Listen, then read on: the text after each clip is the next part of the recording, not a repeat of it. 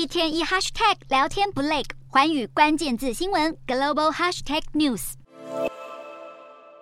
马云穿着轻便低调的戴着白色鸭舌帽现身阿里巴巴合伙人，在二零一七年创办位于杭州的非营利国际化学校云谷学校。中国媒体财联社报道指出，马云这次来到云谷学校是为了和校方讨论教育议题。马云还提到近期受到热烈讨论的 ChatGPT 对教育带来的挑战。而马云这次五日仅回到中国，也打破了外界长期称马云拒绝回国的传言。部分人士认为，马云离开中国的主要原因是阿里巴巴集团在高压的防疫政策以及中方对企业的监管策略下，与当局的摩擦日益增加。因此，马云在海外的一举一动也备受外界关注。在马云神隐后，英国金融时报曾爆料，马云一家已在日本东京低调生活了将近半年，甚至有消息指出，马云将会长期在东京定居。不过，在不久后，马云又现身于泰国曼谷，与泰国拳王波球打闹过招，并前往当地一家米其林一星热炒摊大饱口福。与此同时，马云创办的蚂蚁集团释出声明，宣布马云不再拥有集团的控制权。不过，马云逍遥海外的行程并没有受到这个重大消息影响。今年二月中旬，马云又走访澳洲，与出国留学时认识的老朋友叙旧谈心。浪迹天涯的马云，如今终于回到中国。部分人士认为，这代表着北京当局对私人企业的态度有所转变。